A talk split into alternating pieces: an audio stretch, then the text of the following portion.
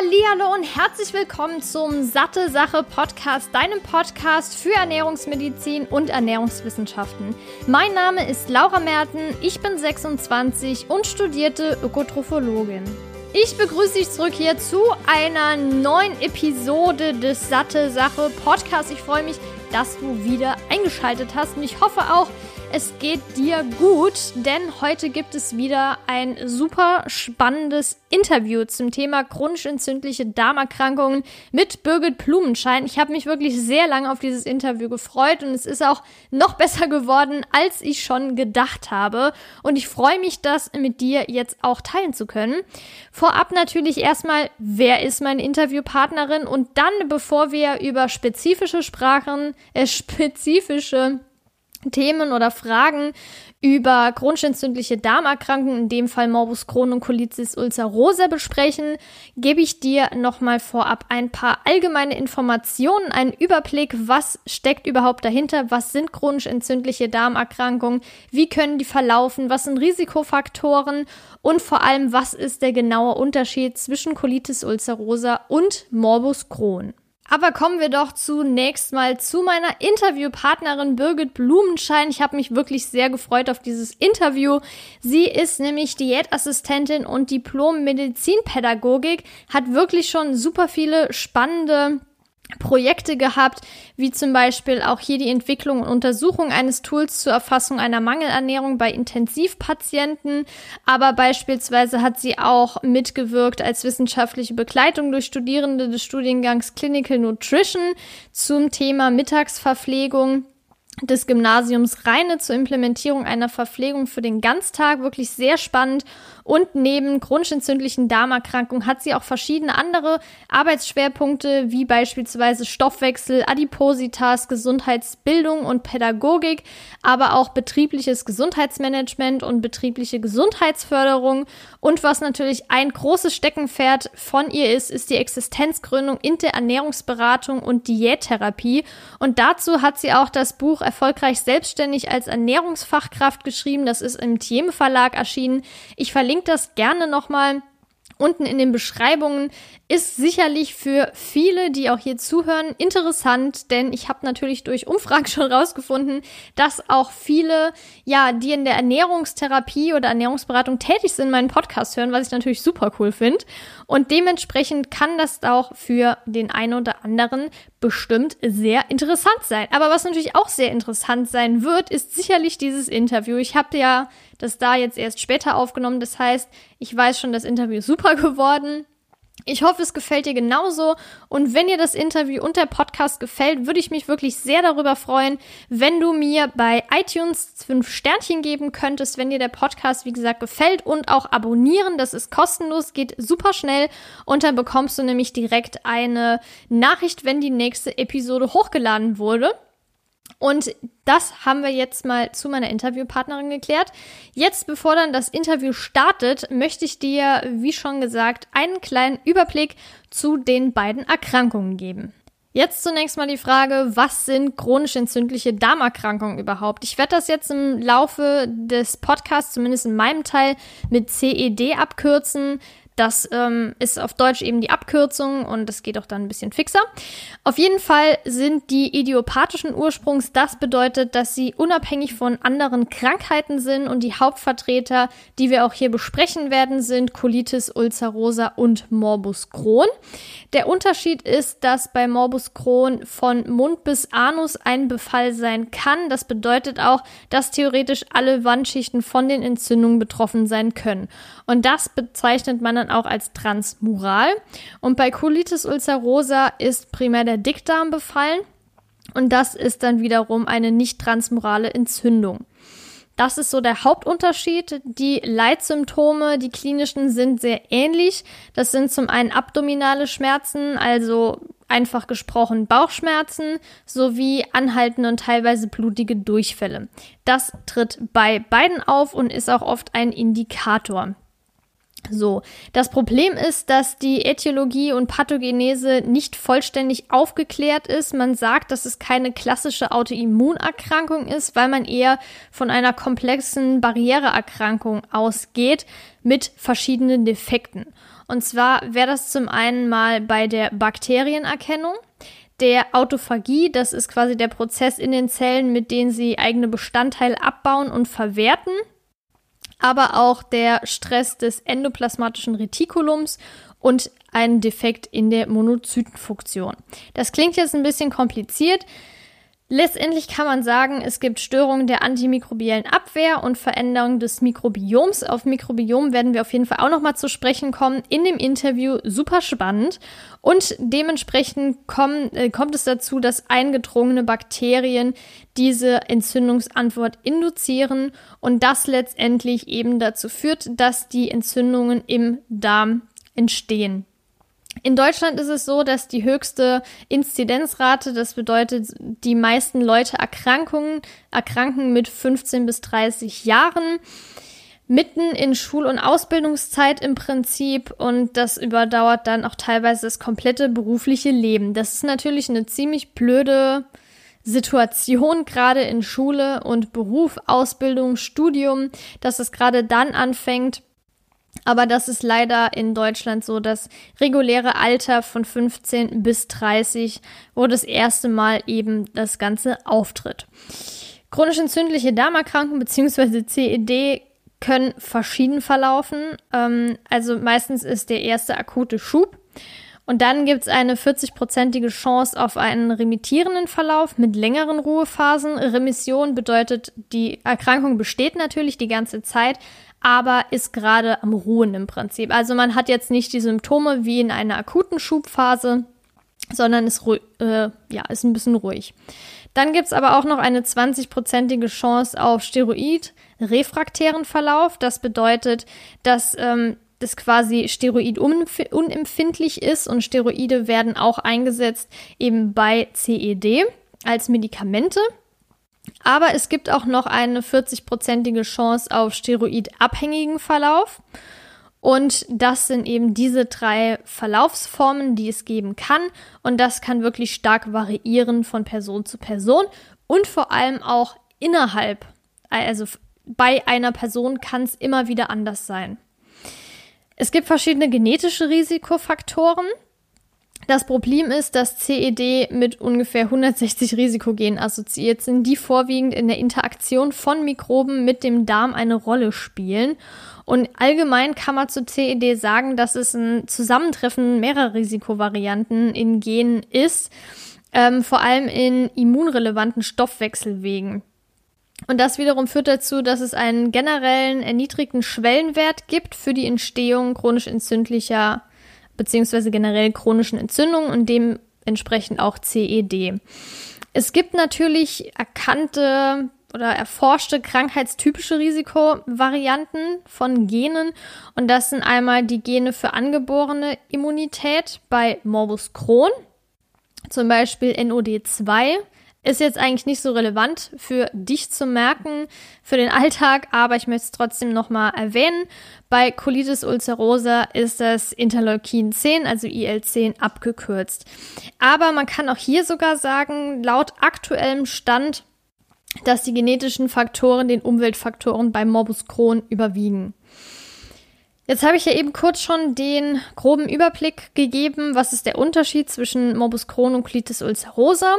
Jetzt noch mal ein bisschen genauer. Zunächst Colitis ulcerosa beginnt meist im Rektum und bei 50 Prozent der Betroffenen schreitet das kontinuierlich nach oben weiter. Rektum ist ja im Prinzip ganz unten, jetzt grob gesprochen.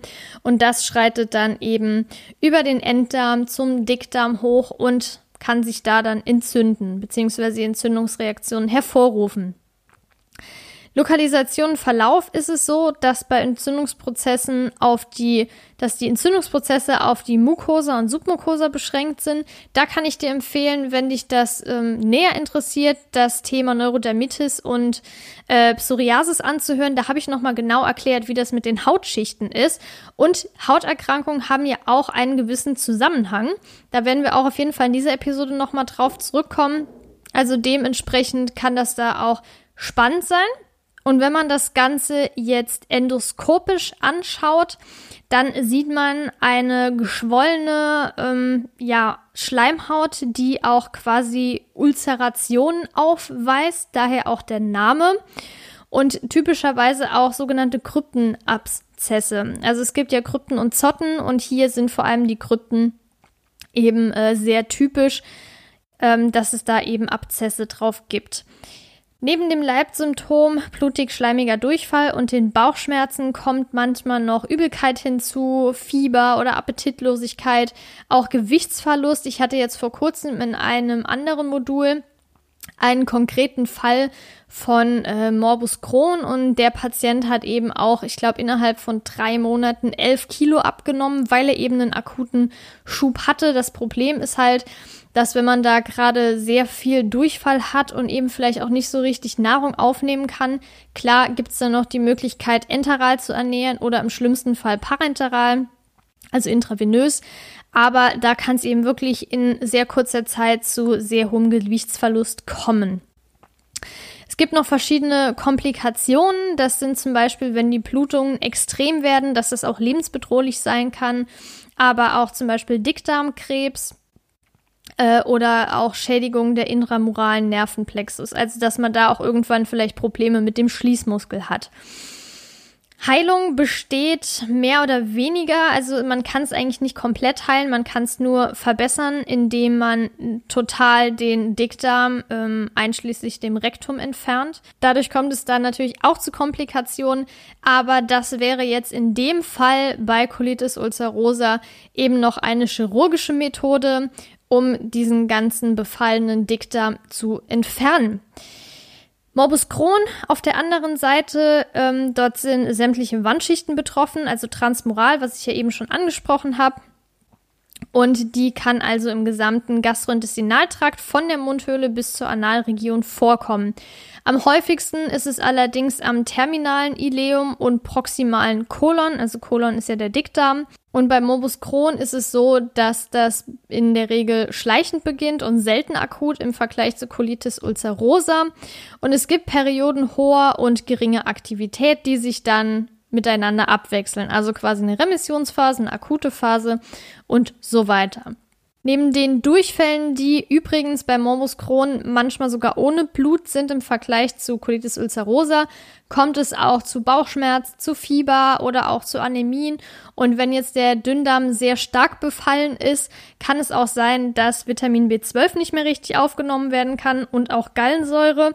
Und es gibt natürlich einen B12-Pool in unserem Körper, der mehrere Jahre halten kann. Aber trotzdem ist es ja so, dass Morbus Crohn nicht nur ein, zwei Jahre auftritt, sondern eben schleichend und dann über mehrere Jahre hinweg.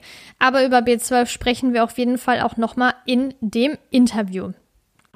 Ja, was hier auch dazu kommt, sind häufig Gewichtsverluste, wie generell bei CED, also bei beiden. Ähm, es gibt verschiedene Komplikationen. Es gibt ähm, die Möglichkeit, dass sich Fisteln bilden oder auch Abszesse. Auch relativ selten halt schwere Blutungen. Nicht so häufig wie bei Colitis ulcerosa oder auch zu Stenosen, die wirklich sehr häufig vorkommen. Jetzt gibt es natürlich eine Primärprophylaxe. Manche Dinge sind noch nicht so 100% erforscht, aber es gibt auf jeden Fall zum Beispiel Hinweise darauf, dass Stillen zur Risikominderung für CED beitragen kann. Jetzt nicht bei der Mutter, sondern bei dem Kind. Ich gehe davon aus, dass das auch Einfluss hat, eben, was heißt, ich gehe davon aus, es hat auf jeden Stillen hat auf jeden Fall einen Einfluss auf die Darmmikrobiota und wahrscheinlich auch dementsprechend dann vielleicht da in dem Bereich auch Einfluss auf die Entstehung von CED. So, in Diskussion stehen zum Beispiel auch exzessive Aufnahme von raffiniertem Zucker. Dann tierisches Protein und ein hohes Omega-6 zu Omega-3-Fettsäureverhältnis. Das ist ja auch oftmals problematisch. Das heißt, wenn viel zu viele Omega-6-Fettsäuren aufgenommen werden im Vergleich zu Omega-3-Fettsäuren. Man kann jetzt zum Beispiel auch sagen, dass Nahrungsmittelallergien und Intoleranzen bei CED gehäuft auftreten. Es gibt jetzt keine etiologische Bedeutung ähm, die wirklich klar formuliert werden kann. Aber man kann sagen, dass es eine erhöhte Sensibilisierung gibt auf bestimmte Nahrungsantigene und die dann mit einer erhöhten intestinalen Permeabilität zusammenhängen. Was auch gezeigt wurde in dem Thema jetzt, dass eine Eliminationsdiät bei der Behandlung von CED wahrscheinlich einen Vorteil bietet. Da gehen wir auch noch mal drauf ein, dass man schaut, welche Lebensmittel vertrage ich vielleicht gar nicht in Form von einer Eliminationsdiät. Das bedeutet nicht irgendwie Diät machen im Sinne von ich esse jetzt weniger, sondern sagt hier guck mal, vielleicht vertrage ich Gluten nicht so gut. Ich lasse jetzt Gluten mal weg und schaue, wie sich die Symptome verändern. Ich schaue, wie es mir geht. Das wäre jetzt in dem Fall eine Eliminationsdiät, dass man einen bestimmten Nahrungsmittelgruppe oder ein ähm, Allergen wie jetzt Gluten zum Beispiel weglässt und dann schaut, wie fühle ich mich damit und dann schrittweise wieder einführt. Beispielsweise geht das auch bei Laktose ganz gut. Da hat man ja auch eine individuelle Toleranzgrenze und dann schaut, ab wann treten wieder Symptome auf. Also wie gesagt, Stillen scheint wirklich bei CED das Risiko, das zu bekommen, zu minimieren oder zu verringern eher. Und möglicherweise steht auch hier die exzessive Aufnahme von raffinierten Zucker, tierisches Protein oder mehr in Omega-6 als Omega-3-Fettsäuren in einem hohen Verhältnis zur Debatte. Das zum Thema Morbus Crohn und Colitis ulcerosa. Ich hoffe, das hat dir jetzt schon mal geholfen, um die beiden Erkrankungen zu verstehen und auch unterscheiden zu können. In dem Interview gehen wir jetzt auf super interessante Fragen ein, vor allem jetzt auch direkt mal, warum die Symptome überhaupt schubweise auftreten können, was sind typische Auslöser für Schübe. Dann gehen wir kurz auf die Medikamente und Cortisontherapien ein, was da mögliche Alternativen sein können, welche Nahrungsergänzungsmittel was bringen, was man bei einem akuten Schub und in der Remissionsphase essen und nicht essen sollte, welchen Einfluss Ballaststoffe haben dann, wenn es man tun kann, wenn man Schnellgewicht abnimmt, ob die SCD, also spezielle Kohlenhydratdiät aus heutiger wissenschaftlicher Sicht äh, zu empfehlen ist, dann was die Darmflora mit Morbus Crohn zu tun hat, ob Probiotika gut sind, was eine Stuhltransplantation bringt, ob es einen Zusammenhang zwischen CED und Hauterkrankungen gibt und wie man denn am besten seinen Partner, Partnerin, Familienmitglied unterstützen kann, wenn diese Person CED hat. Ich wünsche dir auf jeden Fall ganz viel Spaß bei dem Interview. Ich hoffe, du hast genauso viel Spaß wie ich hatte. Und wir hören uns dann nächste Woche beziehungsweise übernächste Woche wieder, beziehungsweise in der nächsten Episode einfach. Ich freue mich, dich dann nochmal begrüßen zu können. Viel Spaß jetzt. Ja, liebe Frau Blumenschein, ich freue mich, dass Sie sich hier die Zeit nehmen, dieses interessante Interview mit mir zu führen über ein sehr, sehr wichtiges und spannendes Thema, das ja auch mehr Menschen betrifft, als man vielleicht denkt, weil es eben offensichtlich nicht immer direkt auffällt, wie jetzt beispielsweise eine Hauterkrankung, die man ja teilweise sieht. Und Morbus Crohn und Colitis ulcerosa, also chronisch entzündliche Darmerkrankungen, haben wir ja gerade kurz schon mal drüber geredet, ist ja auch nichts, was man so auf den ersten Blick jemandem ansieht. Es kann sowohl junge Leute betreffen als auch ältere Leute. Und gerade im Moment in Corona-Zeiten ist es eben auch das Problem durch Medikation beispielsweise, dass diese Personen auch zur Risikogruppe gehören. Und deshalb finde ich es auch wichtig, dass wir dieses Interview jetzt führen, um sowohl die Betroffenen als aber auch Interessierte und vor allem Angehörige zu informieren. Da nämlich auch eine Frage kam, wie man denn zum Beispiel mit dem Partner umgehen sollte. Ähm, das ist natürlich auch ganz wichtig. Dann, bevor wir anfangen, möchte ich Sie kurz fragen, was ist denn im Moment Ihr Guilty Pleasure? Das bedeutet, Sie sind ja auch eine Ernährungsexpertin, Ernährungsfachkraft, aber ich kenne das ja von mir. Man isst oder trinkt auch manchmal Sachen, wo man denkt, okay, das würde ich jetzt nicht unbedingt empfehlen. Bei mir ist es aktuell Cola Light. hm. Und wie sieht es bei Ihnen aus? Haben Sie im Moment auch was, ähm, wo Sie sich manchmal denken, okay, das würde ich jetzt nicht unbedingt empfehlen? Also grundsätzlich mal ähm, esse ich wahnsinnig gerne Schokolade. Und ähm, das Guilty Pleasure ist, dass ich dann manchmal denke, ja, könnte noch ein zweites Stückchen sein. Und das würde ich den anderen auch nicht empfehlen. okay, ja, interessant. Schokolade ist auch ähm, bei mir so ja, saisonbedingt. Also im Moment geht es dann wahrscheinlich eher in Richtung Eis, also Schokoeis. Aber ja, Ja, das ist bei mir gar nichts. Bei mir ist es tatsächlich Schokolade und ich bin da auch ein bisschen wählerisch. Ähm, ich esse da auch gar nicht alle Schokoladensorten, äh, habe da so meine Favorites und äh, das kann das ganze Jahr irgendwie so sein. Was sind Ihre Favoriten? Oh, Nougat. Milch, Nougat, nee, oh, ja. Nougat zum Beispiel und ein bisschen so Kaffeegeschmack oder Mokka-Geschmack oder so. Das oh, ja, so Cappuccino-Schokolade. Absolut, genau. das ist der Treffer, ja. Okay, ja, das ist jetzt natürlich ähm, sehr passend, dass wir mit so der gesunden Ernährung dann nachher drauf zu sprechen kommen. Aber ich finde das trotzdem jetzt so ein bisschen interessant, weil man dann eben merkt, nicht jeder, der sich sehr gut mit Ernährung auskennt, auch Beratung anbietet, dass man sich nicht immer hundertprozentig so ernährt, wie man es weiterempfiehlt. Und das ist auch vollkommen realistisch. Mm, absolut. Okay. ja, also ich hatte ja gerade eben, bevor das Interview hier jetzt begonnen hat, erzählt, was ist überhaupt Morbus Crohn, was ist Colitis ulcerosa, was sind die Symptome und so weiter, diese ganzen Basis, das ganze Basiswissen. Und jetzt ist die Frage bezüglich den Symptomen, warum die denn schubweise auftreten und nicht durchgehend sind. Also die sind nicht bei allen Menschen schubweise, sondern es gibt tatsächlich schon welche, die haben das immer so ein bisschen schwelend.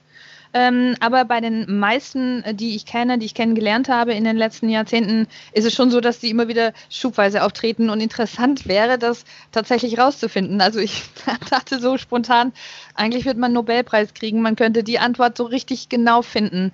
Die Überlegungen, die so ein bisschen ähm, im Raum stehen, sind, dass es zum einen natürlich durch Medikamente oder durch Therapie so gestaltet wird, dass das Immunsystem des Menschen vielleicht wieder etwas gestärkt wird und oder die Darmschleimhaut, also die Mucosa, abheilt und dass das dann quasi so Ruhephasen, Remissionsphasen ausmacht und dass aber durch diese chronische Infektion mh, trotzdem nie ewig bleibt. Der, die Schleimhaut ist ja auch ein dynamisches System und äh, insofern flammen dann halt immer wieder irgendwelche von diesen Infektionsherden auf. Wir wissen nicht warum ähm, und deswegen verläuft das quasi immer auch mal so, mal so und das sind dann die Schübe, die die Menschen erleben. Ja, da ist es aber auch wichtig dann zu wissen, dass das ja trotzdem vorhanden ist, die Erkrankung. Also auch wenn die jetzt in der Remission ist, das heißt nicht akut, dann ist die Erkrankung ja trotzdem da. Nur es gibt ja manche Phasen, da ist es stärker, dann spürt man das auch, dann ist die Entzündung sehr akut. Und dann gibt es aber Phasen, in denen man vielleicht nicht die ganze Zeit dran denkt. Also man hat natürlich im Kopf, ich habe diese Erkrankung, aber es ist nicht so, dass die akut ist, dass man jetzt Schmerzen hat und so weiter. Absolut. Also ich kenne das, dass ganz viele eben es daran messen, dass sie sagen, eigentlich bin ich gerade in einer Ruhephase, ähm, indem sie erzählen, dass sie weniger häufig am Tag Stuhlabgang ähm, äh, beziehungsweise eben eine, eine ähm, äh, ja, eine Entleerung haben. Das heißt also, dass sie quasi nicht so häufig Durchfall oder Stuhlgang überhaupt haben. Und das ist schon eine Ruhephase für manche von den Patienten. Das heißt, wenn die das dann drei oder viermal am Tag quasi auf Toilette aufsuchen, dann ist das für die eine Ruhephase. Und dann ist es für andere wiederum dann tatsächlich eine Akutphase, wenn das über die 10, 15 Stuhlgänge am Tag geht. Und ähm, das ist super unterschiedlich und an manchen Tagen ist das dann tatsächlich sehr ruhig. Das hängt manchmal von der Medikamentensituation ab, manchmal von der Ernährung, auch manchmal ein bisschen von dem Stressgeschehen des Menschen. Äh, aber so Remissionsphasen, wenn sie sehr gut laufen, sind dann auch tatsächlich mal Wochen oder Monate. Das ist eigentlich auch das medikamentöse, aber auch das therapeutische Ziel, dass die Remission wirklich länger dauert.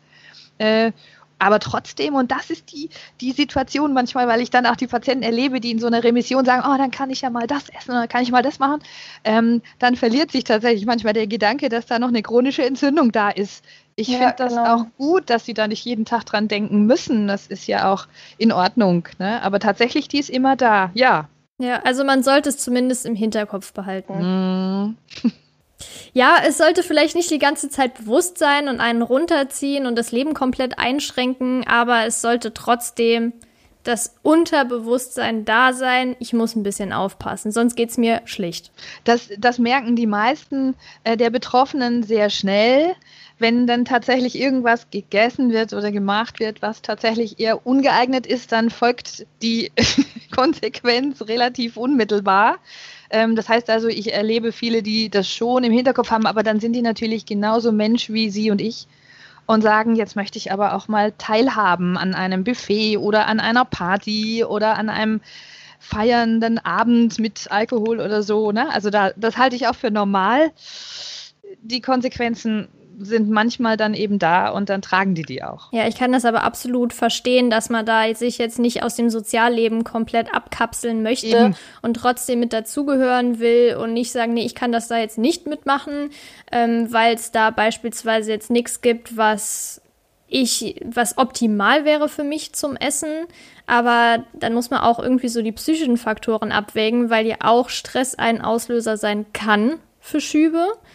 Ähm, aber natürlich nicht nur. Was mich auf die Frage bringt, was sind denn typische Auslöser? Oder kann man da jetzt gar nicht konkret sagen, dass es so die typischen Auslöser gibt? Tatsächlich kann man das sehr schwer beantworten. Also mh, es wird schon immer wieder beschrieben und auch die Menschen ähm, geben das als Rückmeldung, dass in besonderen stressigen Situationen tatsächlich eher auch das erlebt wird, dass dann wieder so eine Entzündung entsteht. Ähm, die Ernährung ist mittlerweile eine, die jetzt nicht mehr unbedingt einen Schub auslöst. Das war früher der, das Denken, dass man ganz bestimmte Lebensmittel für verantwortlich genommen hat. Das weiß man mittlerweile, dass das eher nicht so ist. Ähm, aber was heutzutage eigentlich das Größte ist, ist, dass es einfach Keime sind, dass Infektionen auftauchen, dass äh, dann in dem Falle wieder so eine Entzündung aufflammt. Und das ist das Blöde, sag ich mal, an dieser Krankheit, dass man das nicht immer so vorhersehen kann. Ne, dass also das so, so typische Auslöser gibt es eher nicht. Sondern das ist auch von Mensch zu Mensch manchmal unterschiedlich, wie sie da gerade dann auch das für sich erleben mit einem Stress oder ähm, einem Handicap. Also nicht so typisch. Ja, ich meine, das ist ja gerade bei solchen chronischen Erkrankungen, die auch ja ähm, aufflammen können, äh, um es jetzt mal so einfach zu sagen, dass man da auch selbst irgendwie so ein bisschen auf sich hören muss und dann herausfindet über mehrere Jahre wahrscheinlich, was einem gut tut, was einem nicht gut tut und da eben dann drauf zu achten. Ist es der Stress, dann sollte ich vielleicht den Stress reduzieren. Sind es bestimmte Lebensmittel, die mir gar nicht gut tun, die diese Entzündungen auslösen könnten, dann sollte man da vielleicht drauf achten. Oder ähm, ja, dass man bestimmte Medikamente nimmt ähm, und da auch wirklich darauf achtet, die einzunehmen. Und es gibt ja das Medikament, ich weiß nicht, ob das so das häufigste ist, aber das wurde mir jetzt zum Beispiel genannt, dass ähm, Humira, was ja ein äh, mononuklearer Antikörper ist, der eben sich an diesen Tumornekrosefaktor Alpha andockt und dadurch eben die entzündliche Reaktion des Körpers eindämmen kann. Ist das so ein Medikament, was Sie in der Therapie häufig sehen? Mm, tatsächlich ist das, ich sag mal, das zweithäufigste, das ich sehe. Ähm, die aller, aller häufigsten sind tatsächlich die Steroide, also so das Beispiel von Cortison. Ähm, aber diejenigen, die dann in der Remission sind, die also ganz lange auch schon diese Erkrankung haben, da kommen mittlerweile viele mit diesen TNF-Alpha Anti, äh, Antagonisten. Das ist schon auch ein häufig genutztes Medikament, das eigentlich auch so deswegen häufig genutzt wird, weil es scheinbar auch eine gute Wirkung, ähm, eine Wirkungsbreite auch erzielt. Ähm, das stimmt schon. Also das, aber das, das geht also quasi so, das ist so eine, so eine ich sag mal, Bottom-up-Strategie in der, in der Vorgehensweise, dass also immer geguckt wird, in akuten Situationen ähm, ist es eher Mesalazin oder eher Cortison, ähm, aber solche ähm, äh, Biologika sind eher die, die für die langfristige Therapie, weil es ja doch eine chronische Problematik ist. Hm. Genau, weil das Problem ist ja auch bei Cortison, also Corticosteroiden, dass das ja auch Immunsuppressiva sind. Aktuell ist es natürlich ganz schlecht. Aber wenn die Entzündung sehr akut ist, kommt man wahrscheinlich manchmal gar nicht so richtig drum rum, oder? Das stimmt. Ähm, die Überlegung in solchen Situationen ist natürlich das Abwägen zwischen dem, was man an Nutzen durch das Medikament bekommt und das Cortison macht, in einer Richtung was Gutes, nämlich es unterdrückt überschießende Immunreaktionen, die gerade ja. falsch laufen. Ähm, aber natürlich kostet das was. Also das hat auch einen Preis, diese Unterdrückung dieses äh, Immunsystems.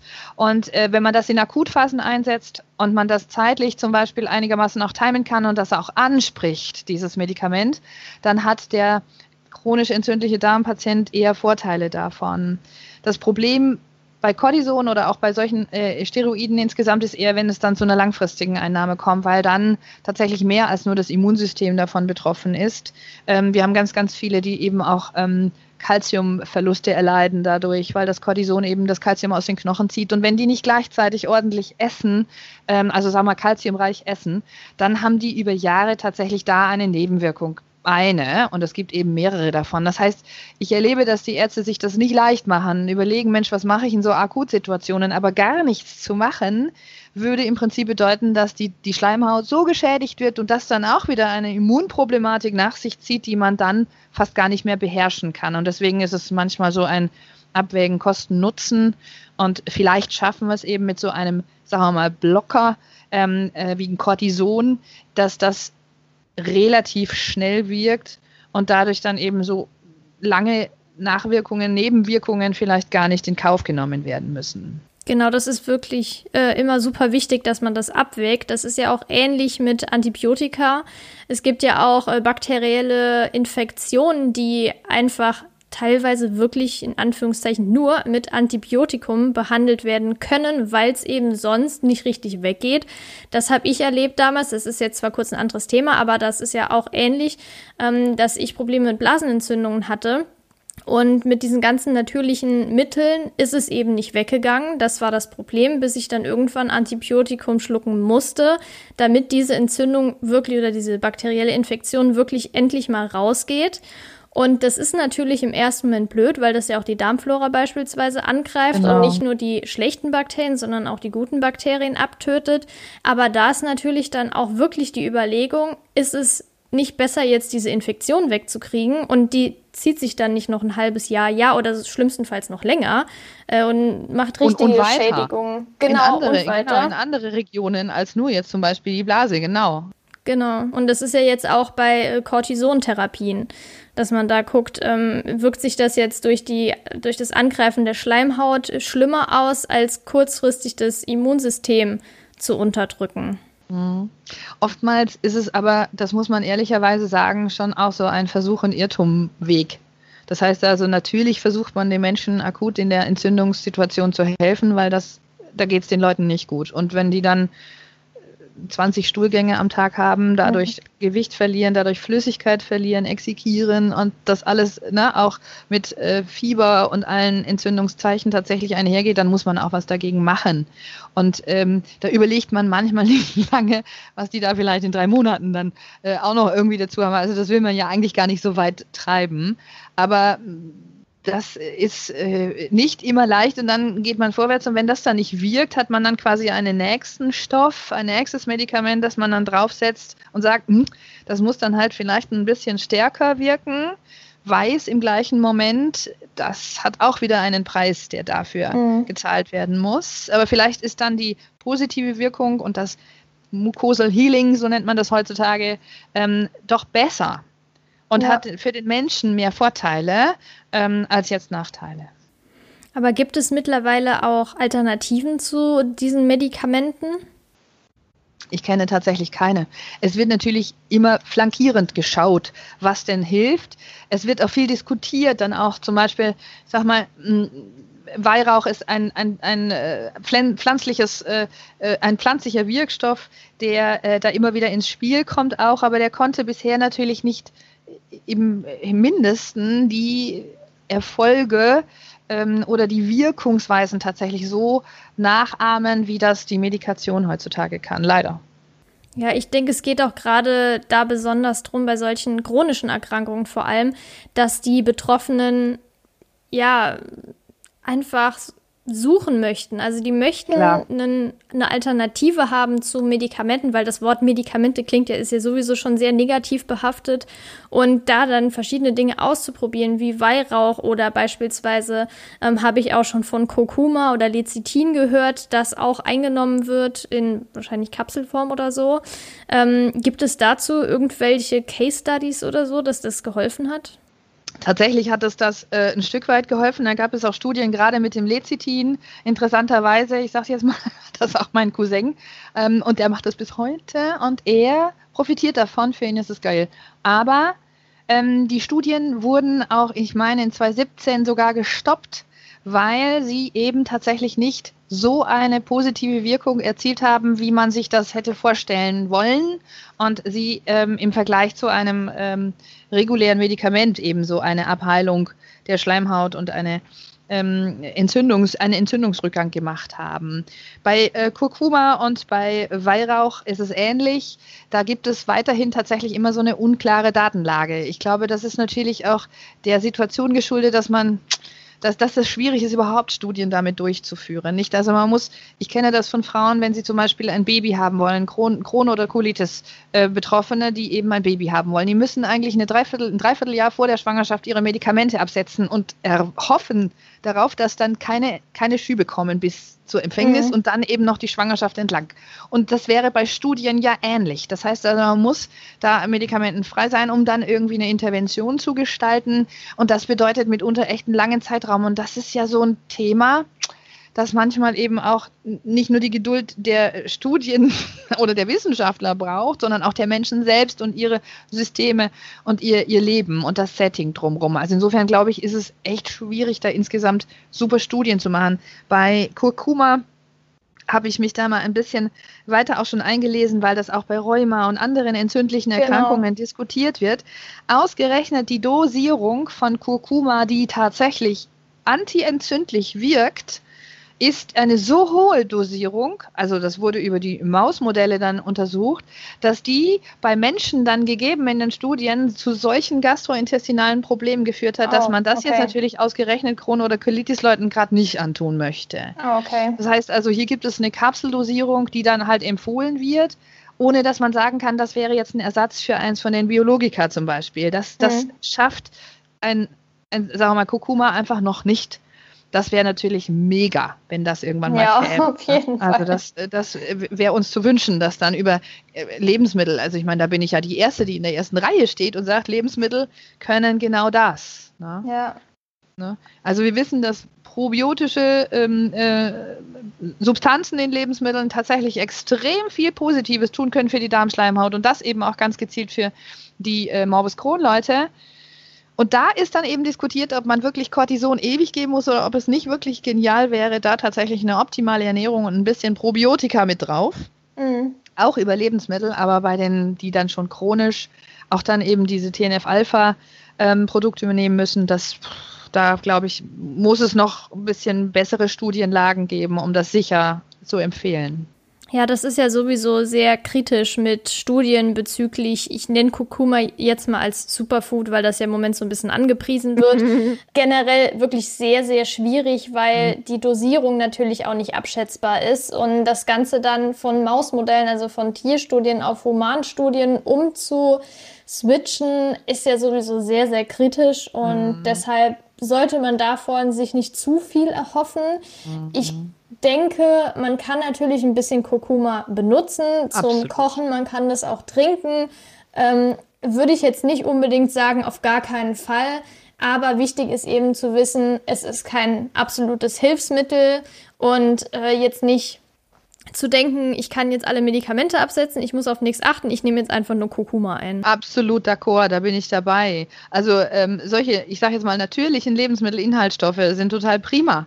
Und die kontinuierlich in eine ähm, Lebensmittelauswahl einzubauen, super genial. Aber daraus dann eben den Schluss zu ziehen, zu sagen, ich kann auf was anderes verzichten, das würde ich echt mit Vorsicht genießen. Also das würde ich noch nicht unterschreiben. Ja, auf jeden Fall bin ich auch äh, total mhm. dabei.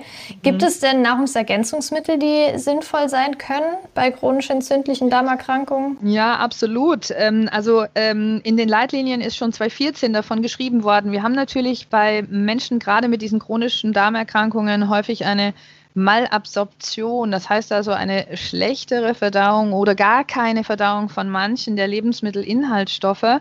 Und das bedeutet zusätzlich zu den vielen Schulgängen, mit denen da dann auch manches ausgeleitet wird, dass die verlustig gehen an manchen Mineralstoffen und Vitaminen und das über die Lebensmittel manchmal verdammt schwierig wäre, weil sie ausgerechnet diese Lebensmittel auch nicht so gut vertragen. Ja? Und deswegen äh, gibt es also zum Beispiel beim, beim, äh, bei der Folsäure ähm, ein, eine Empfehlung zu sagen, also wenn da ein Mangel da ist, dann wäre das tatsächlich ganz hilfreich. Folsäure hat es normalerweise in grünem Gemüse drin, aber da müsste man echt Tonnen von grünem mhm. Gemüse essen, um das aufzufüllen, was ein Crohn- oder Colitis-Patient bräuchte. Und da ist eben die Empfehlung zu sagen, vielleicht kann das supplementiert werden. Und bei Vitamin D müssen wir gar nicht drüber sprechen. Das hat mit Haut, das hat mit Oberfläche zu tun. Das sind ja auch Menschen, die nicht ja. Crohn und Colitis haben. Da wäre D immer genial. Ähm, Eisen und Zink wird häufig auch in Zusammenhang gebracht. Nicht Eisen, weil die Leute eben, wenn sie die blutigen Stühle haben, natürlich einen so kontinuierlichen kleinen Blutverlust haben, dass sich der irgendwann tatsächlich systemisch zeigt und dann die schlechte Verdauungs- und auch Resorptionssituation so viel Eisen dann auch wieder nicht zurückbringt. Also ist da die Frage, äh, ob äh, eine Supplementierung, äh, Supplementierung hilft.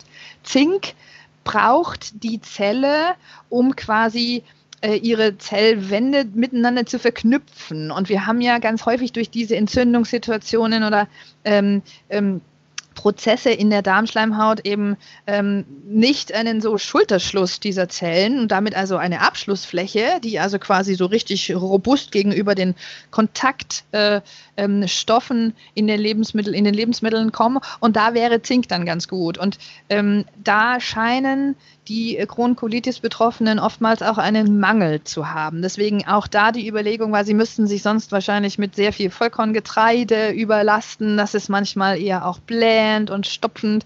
Und also von der, vom Völlegefühl her, manche mögen so viel Fleisch nicht, wie man dann essen möchte. Also da wird manchmal auch bei Zink eine Supplementierung vorgeschlagen. Und dann muss man im Einzelfall schauen, ob vielleicht Laktose vertragen wird und dann vielleicht Kalzium mangelig sein könnte.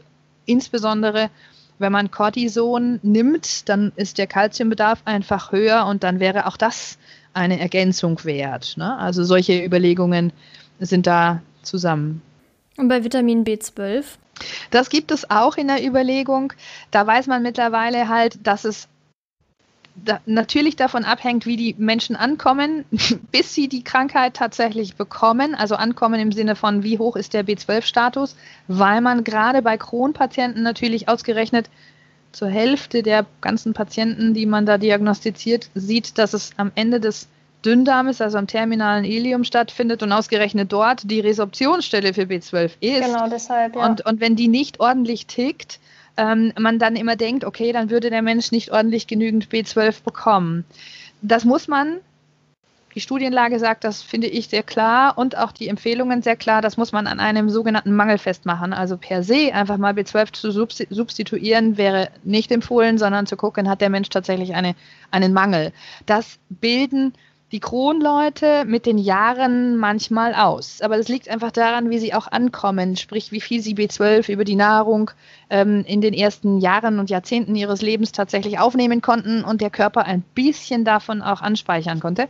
Ähm, aber das ist etwas, was über einen Mangel definitiv dann nachher äh, registriert wird und dann auch tatsächlich ergänzt werden muss. Früher gab es Spritzen, Gibt es immer noch, in Anführungszeichen, früher wurden die nur bezahlt. Heute nur, wenn es einen Mangel gibt tatsächlich. Okay. Deswegen bin also ich da so immer dahinterher, das ähm, zu untersuchen. Okay, also zusammenfassend Vitamin D sowieso. Dann haben Folsäure. Gerne. Wir haben eventuell Kalzium, wenn Cortison eingenommen wird. Da zu achten, kann man das über die Nahrung ausreichend aufnehmen. Genau. Dann haben wir möglicherweise Eisen. Yes. Zink und nur wenn ein Mangel da ist, Vitamin B12. Aber da auf jeden Fall vorher nochmal drauf gucken, weil der Speicher ja sowieso sehr groß ist. Genau. Also auch bei Zink ähm, und bei, bei Calcium oder so, also ist wirklich erstmal schauen, ob die Menschen tatsächlich einen Mangel haben. Und ich fange da immer bei der Ernährungsanamnese an, weil die mir natürlich einen großen Anteil an der Zufuhr dieser Inhaltsstoffe zeigen würde. Und ich nicht per se davon ausgehe, dass jeder tatsächlich einen Mangel hat, nur weil er jetzt diese Krankheit hat. Aber das in den Blick zu nehmen, ähm, ist auf jeden Fall wichtig. Und was wären jetzt Lebensmittel, die bei akuten Schüben bekömmlich wären oder sind? Das sind auf jeden Fall alle Lebensmittel, die, wenn wir jetzt mal den allgemeinen Begriff bedienen, reizarm daherkommen. Mhm. Ähm, in einer Situation mit einem akuten Schub ist der Darm tatsächlich sehr, sehr irritiert, aufgeregt und eigentlich ist mitunter ein akuter Schub so, dass die Leute gar nichts zu essen bekommen. Ähm, wenn es ganz schlimm läuft, müssen die dann über die Vene ernährt werden. Ähm, aber die, wenn sie dann trotzdem essen können, wären äh, reizarme Lebensmittel sehr gut. Früher hat man da so ein bisschen Schonkost dazu gesagt. Der moderne Begriff ist eine sogenannte angepasste Vollkost. Das heißt, ich frage die Menschen manchmal, was sie denn für sich selber auch schon als verträglich herausgefunden haben. Das ist aber sehr unterschiedlich und hat manchmal eher auch psychologische Aspekte und nicht nur jetzt physiologische Aspekte. Ich hatte auch schon eine Patientin mit Morbus Crohn, die fand Apfelmus äh, ganz gut, das hat sie vertragen und Weißbrot nicht. Ich hätte genau umgekehrt gedacht. Ja, genau. Aber, ne, ja, aber nein, sie hat es also so geschildert und da ist dann immer die Frage, ist es tatsächlich der physiologische Anteil oder ist es der psychologische Anteil, dass sie das auch für sich glaubt, dass sie das verträgt? Mm, und das muss man dann auch tatsächlich ernst nehmen. Das heißt also alles, was eher so nicht blähend daherkommt, nicht zu viel Kohlensäure, Alkohol sowieso nicht in solchen Phasen, nichts, ich sage jetzt mal schwer verdauliches. Als Diätassistentin sage ich immer gerne, also alles, was irgendwie so stark gebraten, gebrutzelt, frittiert ist oder so, was so auch äh, überbacken mit Käse, lecker, lecker, aber mega schwer verdaulich ist, das in der Phase nicht. Okay, es gibt ja auch diese ähm, SCD-Diät, das mhm. ist ja diese spezielle Kohlenhydrat-Diät, die ja auch auf einer reizarmen Ernährung beruht. Mhm. Und da wird ja auch gesagt, man soll zum Beispiel keine Hülsenfrüchte, Zucker und Fertigprodukte essen. Hülsenfrüchte können ja, also sind ja auch blähend in gewissen Mengen, wenn man es nicht korrekt, was korrekt in Anführungszeichen zubereitet. Optimal zubereitet, genau. Genau, aber gibt es da irgendwelche wissenschaftliche Erkenntnisse, ob diese Diät wirklich Sinn macht? Also tatsächlich äh, ist sie mittlerweile widerlegt. Und äh, sie wird äh, in diesem Zusammenhang mit den Mikrobiota widerlegt mittlerweile diskutiert. Das heißt also, ähm, es sind Lebensmittel ausgeschlossen aus dieser speziellen Kohlenhydratdiät. Also wenn wir jetzt bei Zucker und bei Fertigprodukten sind, d'accord, da ist keiner irgendwie wild drauf, aber da sind Getreide ausgeschlossen, da sind Hülsenfrüchte ausgeschlossen. Und wenn man jetzt heutzutage die moderne Mikrobiota-Forschung anschaut und sagt, eigentlich brauchen wir genau diese Fruktane, also so diese Sachen, die in diesen Schalen drin sind. Mhm und die Verschiedenartigkeit der Lebensmittel, die eben durch Getreide, durch verschiedene Gemüse und Hülsenfrüchte auch die Darmbakterien kuscheln, dann ähm, schließt sich das aus. Und wenn man dann die Ursprünge überlegt, warum diese Diät überhaupt so entstanden ist, das war keine wissenschaftliche Diät, sondern das war eine aus privater und persönlicher Erfahrung beobachtbarer Situation. Mhm. Ähm, von äh, Eltern, die ihren Kindern entweder bei Zöliakie oder eben bei Colitis ulcerosa zugeguckt haben und durch diese Ernährungsumstellung tatsächlich eine positive ähm, Veränderung festgestellt haben. Trotzdem konnte man da eben feststellen, dass diese Ausschlüsse der entsprechenden Lebensmittel beziehungsweise das Fehlen der anderen äh, bei anderen Patienten überhaupt keinen, keine Veränderung ausgelöst hat. Und deswegen ist das eigentlich heutzutage nicht mehr empfohlen, der zu folgen. Okay, und was sind jetzt zum Beispiel Lebensmittel, die man, ich sag jetzt mal, auf gar keinen Fall essen sollte während einem akuten Schub? Kann man sagen, dass es da pauschal auf fast jeden angewendet Lebensmittel gibt, die sehr schlecht sind? Also alles, was tatsächlich grob bläht. Tatsächlich in einem akuten Schub gar nicht. Aber es ist so die Frage, wie definiere ich akuter Schub, weil mitunter sind wir ja da angehalten, dass die Leute gar nichts essen in einem akuten Schub. Mhm. Also nichts wirklich oral über den Darm transportieren lassen.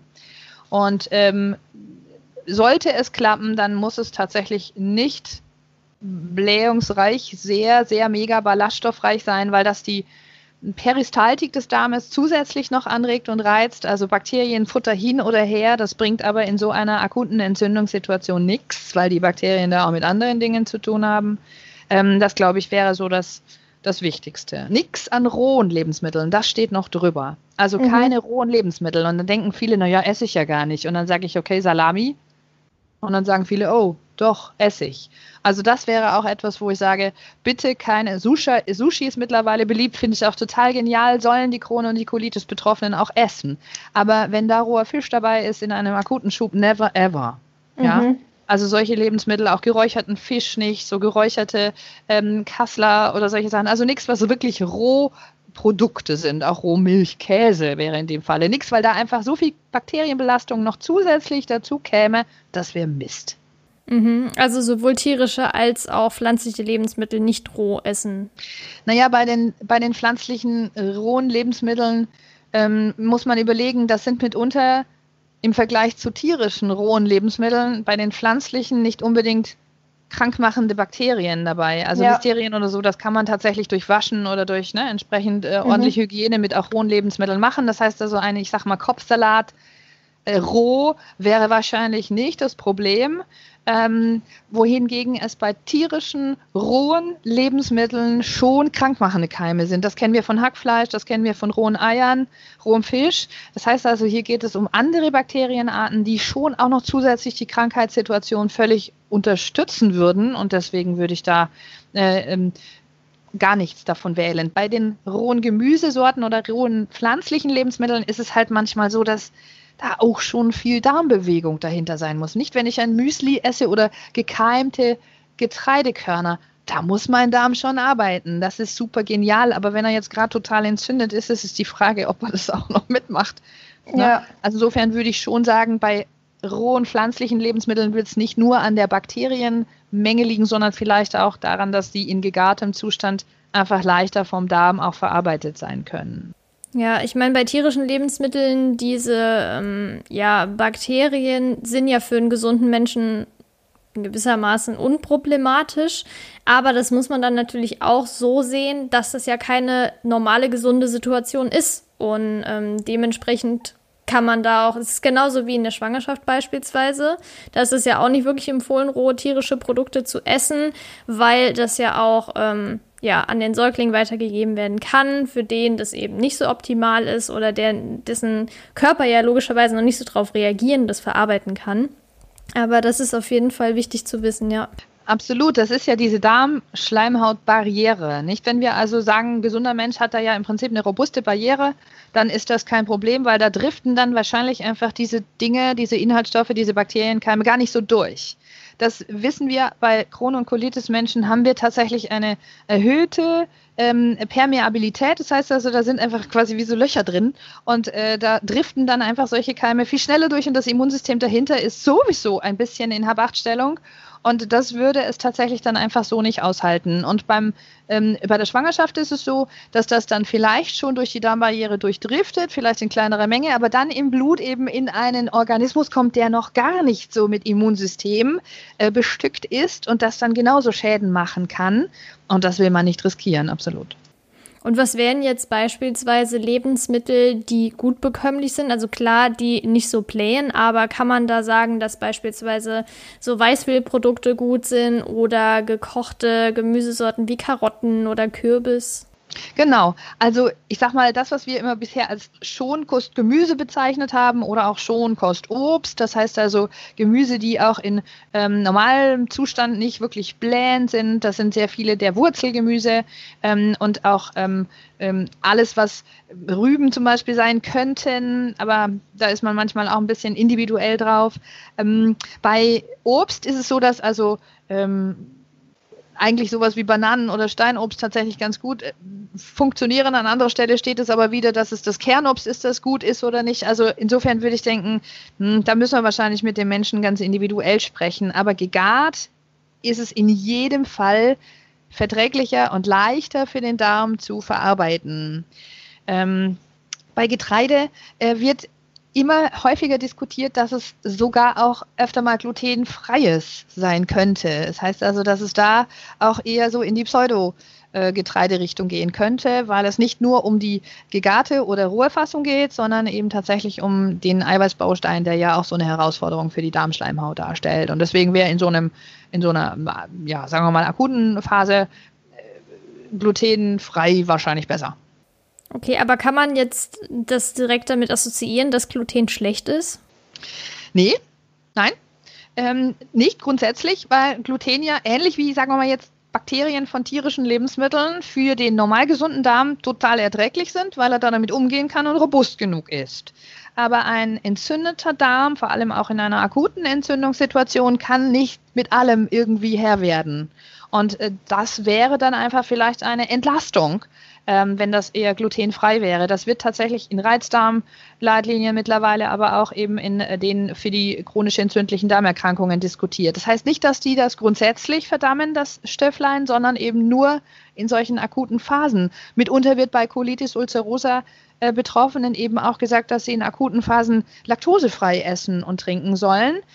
Laktose ist deswegen nicht schlecht. Manche vertragen das tatsächlich in Remissionsphasen dann auch wieder. Und so wäre das mit dem Gluten auch. Okay, aber bezüglich Ballaststoffe, da hatten Sie ja gerade eben auch schon kurz gesagt, dass es natürlich ähm, ja die Verdauung auch nochmal erschweren kann. Jetzt wäre ja beispielsweise auch die Überlegung ähm, bei Äpfeln, da sind ja auch in der Schale einige Ballaststoffe drin. Sollte man dann lieber die Schale entfernen oder stellt das eher kein Problem dar? Also bei den Ballaststoffen ist das eine super Geschichte. Danke für die Frage, weil wir unterscheiden heutzutage Ballaststoffe so ein bisschen. Es gibt sogenannte quellfähige Ballaststoffe, so Gelbildner. Das sind die, ähm, auf die Sie gerade hingewiesen haben. Also zum Beispiel in Schalen von Äpfeln oder von Birnen hat es sogenannte Pektine drin. Und die können zusammen mit ganz viel Wasser, äh, Flüssigkeit eben auch im Darm quellen und sind dann wie so ein Gel und gelen sich dann so die Darmschleimhaut entlang. Und das ist eigentlich eher so ein Kuscheln. Und dann gibt es nicht quellfähige, also eher nicht lösliche Ballaststoffe, die stellen wir uns jetzt einfach mal so bei Kohl und äh, Kraut und solchen Sachen vor. Die sind dann eben die, die meistens überblähend abgearbeitet werden und die Darmwand dann tatsächlich eher dehnen und die Darmwand so ein bisschen herannehmen und sagen, hier, ich mache jetzt hier CO2-Produktion da draus. Und das sind beides in Anführungszeichen Ballaststoffe, aber wir differenzieren deren, ich sage jetzt mal chemisch, deren Aufbau ne, in, im Sinne von ähm, äh, ähm, entsprechenden Bestandteilen ähm, aus der chemischen ähm, Randschicht. Ne? Oder eben also ja, Pflanzenfaser. Okay, also wären jetzt Pektine beispielsweise nicht so das große Problem. Absolut, die sind total gut. Äh, Pektine werden empfohlen. Es gibt sogar auch Pektin in konzentrierter Pulverform in kleinen Päckchen drin für diejenigen, die total viel Durchfall haben.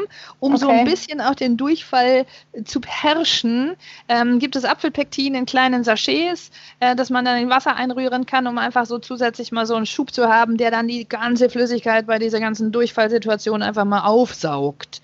Ähm, und deswegen wären Pektine total gut. Die gibt es auch in Schmelzflocken drin oder in so Beerenrandschichten. Gott sei Dank kann man Beeren nicht schälen. Da bin ich immer froh. Da sage ich immer, in meine, ja, in mein Koch, Kochkursen stehen die Leute immer und wissen, Apfelschalen sind gut und wenn wir Apfelmuffins machen, dann stehen die alle da und schälen die Äpfel. Dann sage ich immer, warum schälen sie denn die Äpfel? Ja, ich, äh, wir backen jetzt, ne, ja, aber die sind doch nachher alle so weich, dass man das, also da bin ich bei Beeren ganz froh, weil keiner auf die Idee kommt, diese geniale Gel-Pektin-Randschicht zu schälen.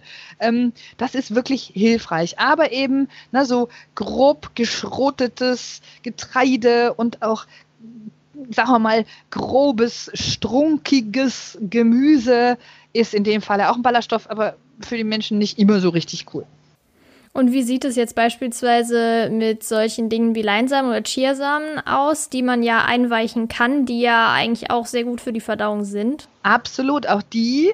Ähm, ich habe da so ein, ich sage jetzt mal so ein Hausmittel, das ich meinen Menschen ähm, in der Phase, in der sie viel Stuhlgang haben, tatsächlich auch empfehle, nämlich den Leinsamen zu kochen ganzen mhm. Leinsamen zu kochen ähm, in so doppelt und dreifacher Wassermenge. Und dann äh, entsteht da so ein, ich sag mal jetzt liebevoll Schmodder. Also ja. das wird tatsächlich dann, das Wasser wird so ein bisschen schmodderig gelig und das ist dieses Gel, das total gut ist für den Darm. Also man könnte das mit dem Leinsamen zusammen löffelweise dann in einen ähm, Joghurt oder in einen Quark. Manche mögen das sogar als Suppe, äh, also dass sie da irgend sowas zusätzlich in die Suppe einrühren und das wäre wenn man es nicht einzeln essen möchte, jetzt als quasi Medikament, ähm, dann kann man das tatsächlich in Lebensmittel oder in Speisen einrühren, ähm, um dann tatsächlich eben so ein bisschen diese äh, Gelbildung und damit eben diese Darmkuschelei zu unterstützen. Bei Chiasamen ist das nicht wirklich nachgewiesen, weil tatsächlich in Chiasamen diese Gelbildner so häufig gar nicht drin sind. Ah, okay. Wie in Leinsamen. Also da ist da der Leinsamen komplett vorne. Okay, und es gibt ja auch jetzt zum Beispiel Flohsamenschalen, die ja auch oft empfohlen werden bei Verdauungsproblemen, gerade bei Verstopfungen. Sind die auch empfohlen bei ähm, Crohn und Colitis? Absolut. Ähm, das, das, das, lieben wir mittlerweile auch. Und zwar, und das sage ich jetzt mal dazu, das Flohsamenschalenmehl haben wir jetzt in den letzten Jahren entdeckt. Also es war ja am Anfang die Flohsamen selber. Das ist ja wieder ein bisschen so grob. Und die Flohsamenschalen ähm, helfen schon, weil die quellen echt richtig doll auf. Und die können so die, den Stuhl da damit tatsächlich ein bisschen weicher machen. Die Voraussetzung und das ist oft, oft, oft, ich sage es jetzt mal ganz liebevoll, oft das Riesenproblem. Die müssen extrem viel trinken dazu, wenn sie das nehmen. Genau, das, heißt, das ist wichtig. Absolut nicht hergehen und sagen, was? Sie machen jetzt einfach in jeden Joghurt, den Sie essen und in das Müsli oder wo auch immer nochmal eben einen Löffel Flohsamenschalen oder Flohsamenschalenmehl rein und schön ist. Ich muss für jeden von diesen Esslöffeln mindestens 200 Milliliter Flüssigkeit dazu schütten. Mhm. Nur für diesen Esslöffel. Und ich habe einfach auch ein paar meiner Crohn- und Colitis-Menschen, die sind nicht so die Trinker. Also die trinken ja. auch nicht. Obwohl sie wissen, dass sie das müssen, weil sie durch diese Durchfälle so viel Flüssigkeit verlieren. Aber ich kann ihnen sagen, wir gehen da manchmal am Stock, weil wenn die dann, dann haben die Angst, wenn sie mehr trinken, müssen sie noch häufiger aufs Klo. Also diesen mhm. Mechanismus verknüpfen die an der Stelle wirklich mit unmittelbar viel trinken, dann gleich schon wieder viel ausscheiden. Wir wissen, das ist ein physiologischer anderer Weg, den der die genau. Flüssigkeit geht. Aber das ist tatsächlich manchmal, und deswegen bin ich mit Flohsamenschalen und Flohsamenschalenmehl absolut begeistert. Aber immer nur dann auch, wenn ich mit den Menschen darüber spreche und sicherstellen kann, dass die Flüssigkeitsmenge dazu passt. Sonst haben sie nämlich einen Propf und dann hilft es nicht. Ja, ja, das ist wirklich wichtig. Also, dass man jetzt nicht sagen kann, ich esse jetzt einfach mal Flohsamenschalen, aber trink wie vorher. Also das quält natürlich, aber dafür brauchst du ja auch Flüssigkeit, dass es nicht äh, ein Klumpen wird, sage ich jetzt einfach mal. Genau, genau, absolut, ja. ja. Und wie, wie ist das jetzt? Weil man sagt ja auch oft, oder es ist ja auch so, dass manche Zuckeralkohole oder Süßstoffe Verdauungsprobleme verursachen können. Ist es auch bei den Erkrankungen problematisch? Ich glaube, da ist dann das Darm-Schleimhautsystem das gleiche wie bei den nicht chronisch entzündlichen, wenn da zu viele von den, ähm, sagen wir mal, Hygros hygroskopisch heißt das jetzt wieder, also von den Lebensmittelinhaltsstoffen ankommen, die einfach zu viele Transporter fordern oder die das, äh, sagen wir mal, die, den osmotischen Druck irgendwie verändern, dann kann das den Leuten noch schneller passieren auch, weil äh, hier der osmotische Ausgleich natürlich ganz anders stattfindet. Also ja, ich wäre da super vorsichtig mit Sorbit und Xylit und sowas ähnliches. Erythrit ist gerade auch so immer in Diskussion, weil dann manchmal meine meine Cortison nehmenden Menschen natürlich zunehmen ne, durch das Cortison, wenn sie das längerfristig nehmen, dann nehmen die an Gewicht zu, dann wollen sie abnehmen, wollen sie also keinen Zucker nehmen, kein Thema, dann sollen sie keinen Zucker nehmen, aber dann Erythrit in zu großen Mengen macht dann eben auch Durchfall. Also da müssen wir schon auch aufpassen, ob das dann tatsächlich in der Menge ähm, gut ist für die Menschen. Das ist aber in der Ernährungsberatung super abzusprechen auch dann. Ja, das ist ja auch ähm, mit Xylit, also Birkenzucker, das wirkt mhm. ja auch abführend und genau. das war auch ein Learning, was ich gemacht habe, als ich damals äh, mehr oder weniger auf Zucker verzichten wollte, habe ich natürlich mehr Xylit genommen und musste irgendwie nach zwei Stücken Kuchen habe ich dann gemerkt, oh, äh, irgendwas stimmt da nicht so ganz. Ähm, also da muss man dann wirklich drauf achten, nicht ja. noch solche Dinge ja. zu sich zu nehmen, die mhm. sowieso abführend wirken. Ähm, und jetzt gibt es ja auch ähm, die Remissionsphase, glücklicherweise. Muss man da denn genauso auf die Ernährung achten? Oh ja, unbedingt, unbedingt. Also wir haben ja im Moment, was heißt im Moment, wir haben dieses Wording, dass wir sagen Mucosal Healing. Also wir versuchen die Schleimhaut zum Abheilen zu bringen, damit die wirklich robust ähm, Parade bieten kann und äh, das dahinterliegende Immunsystem einfach schützen kann. Und wir wissen, dass die Darmschleimhaut Epithelzellen, also die Abschlusszellen, die quasi den direkten Kontakt mit den Lebensmitteln haben, dass die ungefähr sechs Wochen brauchen, bis sie sich einmal total rund erneuern. Das heißt, es dauert schon eine Zeit. Und bis dann also so eine Remission entsteht, dauert es auch dann mal. Und dann wollen wir eigentlich, dass das so abheilt und die neuen Generationen mindestens zwei, drei, vier, fünf Generationen werden, die dann immer wieder auch gesund quasi heilend als Darmschleimhaut Abschlussfläche da sind. Deswegen sollte das unbedingt in der Remissionsphase unterstützt werden. Ja, also und da tut gute Ernährung, gesunde Ernährung, gerade auch eine darmgesunde Ernährung total gut. Okay, ja, das ist, das ist äh, wichtig zu beachten, dass es mhm. nicht heißt, wenn ich jetzt in Remission bin, dass man jetzt total auf die Ernährung ähm, Ja, nein. Ja, ähm, ich will jetzt nicht das SCH-Wort sagen. Das ist also, dass es wirklich schlecht ja. ist, sage ich jetzt einfach mal. Also ich wollte ein anderes SCH-Wort sagen. Ja. Nimm mal schlecht. Nimm ja, mal schlecht. Okay, und wir hatten ja gerade eben das war jetzt irgendwie ein bisschen schwenkt nochmal.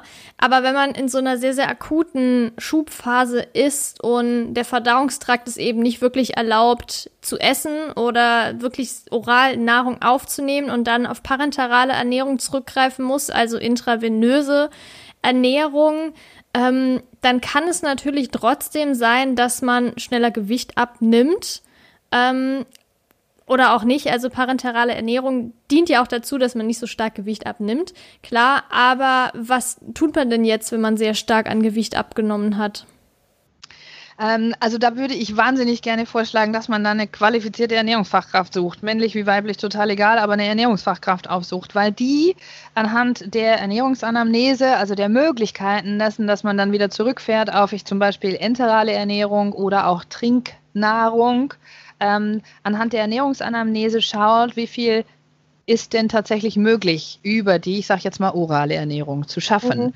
Wie viel kann der Mensch für sich ertragen? Wie viel findet er lecker, ähm, ohne dass er da tatsächlich auch Probleme mit Völlegefühl oder irgendwelchen anderen Sachen hat? Manche haben ja auch gar keinen Appetit. Ähm, das sind manchmal auch Nebenwirkungen dieser Medikamente.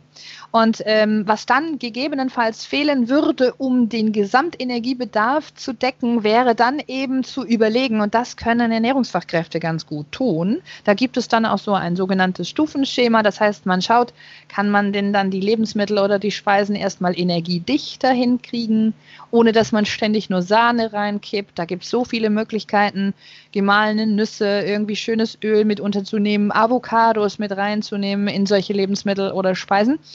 Und wenn das aber nicht reicht, weil es von der Lebensmittelportion her sonst zu groß oder zu üppig wäre, dann kann man über Trinknahrungen oder enterale Ernährung noch zusätzlich etwas tun. Das heißt also, man kann das mittlerweile auch kombinieren.